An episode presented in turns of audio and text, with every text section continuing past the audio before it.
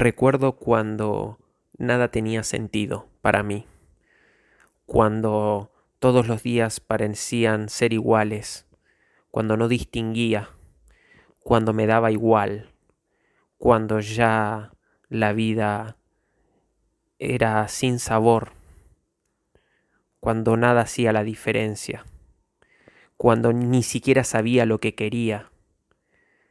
cuando no era capaz de tomar ninguna decisión, porque no sabía cuál tomar, cuando me dejaba llevar por lo que me decían, los planes, cuando no tenía mi propio plan y entonces formaba parte de los planes de otros, cuando había muchísimas cosas buenas, entre comillas, para hacer, pero ninguna tenía que ver con lo que realmente quería, con lo que me llenaba, con lo que tenía sentido para mí, porque ni siquiera lo sabía. Y empecé a estudiar, a leer, a investigar, a indagar, a preguntar a los demás, a expertos, a hacer cursos, seminarios, comprar y leer libros, a viajar, a capacitarme, a preguntarme, a poner en duda todo lo que creía hasta ese momento. Y empezó todo lo que yo llamo desarrollo personal, y es el autodescubrimiento. Hasta que mm,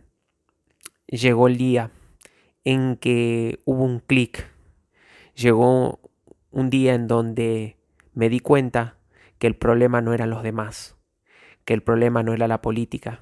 que el problema no eran mis padres, no era mi familia, no eran mis profesores, no eran mis jefes, que el problema no era las oportunidades que me diese o me dejase de dar el país, el barrio donde vivía, que el problema no era la educación, sino que todas esas eran historias que yo me contaba porque de alguna forma inconscientemente me había dado cuenta, críticamente, de que todo dependía de mí, de que esas son las historias que se comentaba y se contaba la mayoría y que yo mismo lo había adoptado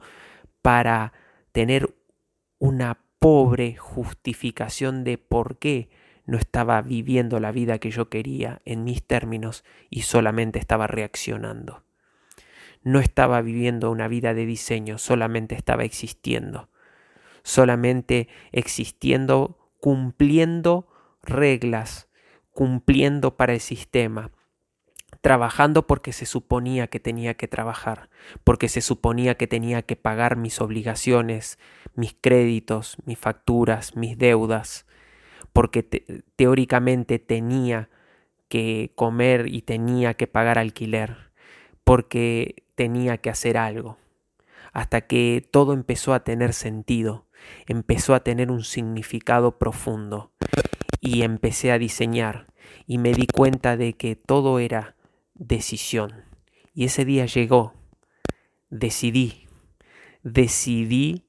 poner final a las excusas, decidí dejar de contarme historias, decidí que yo iba a ser el arquitecto, el constructor de mi vida, y que yo iba a decidir cuál iba a ser mi destino, y que por más que me equivocase, me iba a equivocar yo, porque al fin y al cabo era y es mi vida. Y descubrí que es diferente el sabor de equivocarte por seguir el plan de otros a equivocarte por decisión propia, porque uno te lleva al automático, te mantiene en la vida automática, y el equivocarte por decisión propia te lleva al aprendizaje,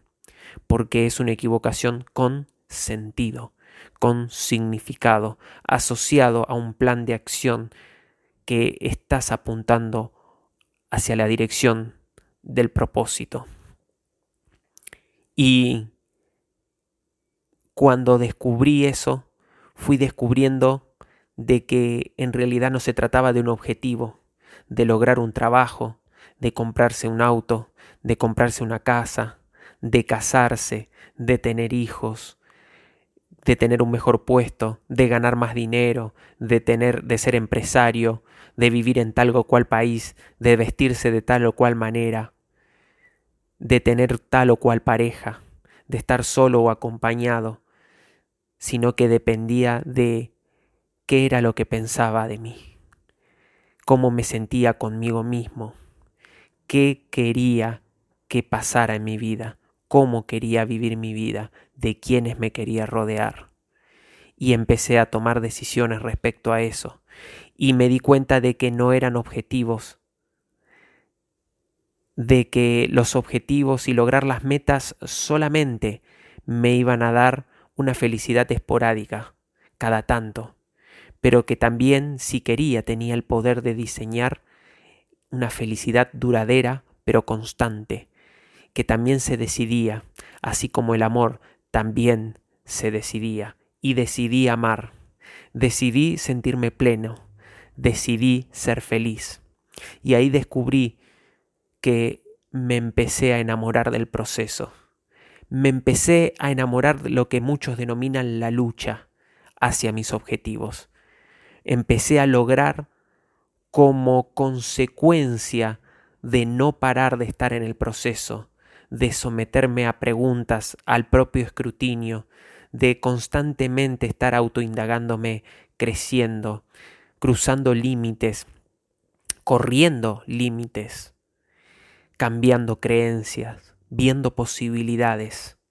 Y me di cuenta que eso es vivir. A eso es a lo que me dedico. Me dedico a crecer. Me dedico a desarrollarme, me dedico a conquistar objetivos cada vez más ambiciosos y realmente es increíble, increíble hoy dónde me veo y cómo me veo respecto a cómo me encontraba. Porque de hecho estuve un tiempo depresivo, dependiendo de pastillas, de psiquiatras, de psicólogos, sin saber de que algún día había una esperanza de poder salir y de que la vida tenía algún significado. Y pude salir y pude superarlo. Y con estas mismas herramientas con las cuales sigo creciendo y que la vida me parece cada día más fascinante, con más posibilidades, y que saber que me falta mucho por seguir aprendiendo y conociendo, me da muchísima excitación fascinación, felicidad, amor, disfrute, plenitud.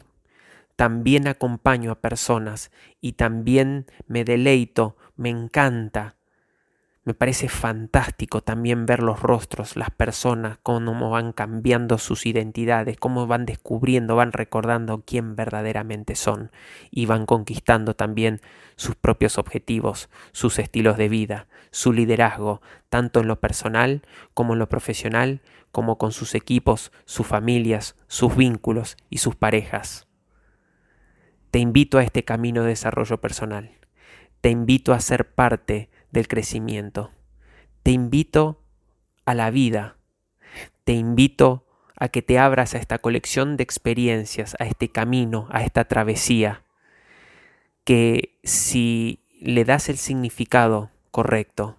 si trabajas en tu coherencia, si trabajas en tu para qué y en tu quién, de repente todo tendrá sentido.